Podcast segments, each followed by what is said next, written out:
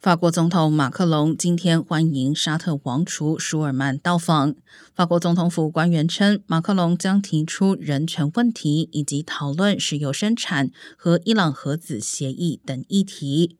然而，舒尔曼被认为在二零一八年时下令谋杀沙特知名记者卡舒吉，使得国内反对派和人权团体抨击马克龙邀请他在埃里塞宫共进晚宴的决定。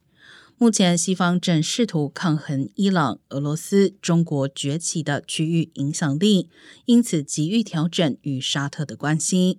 作为沙特实质统治者的舒尔曼，两周前刚刚在沙特与美国总统拜登会谈。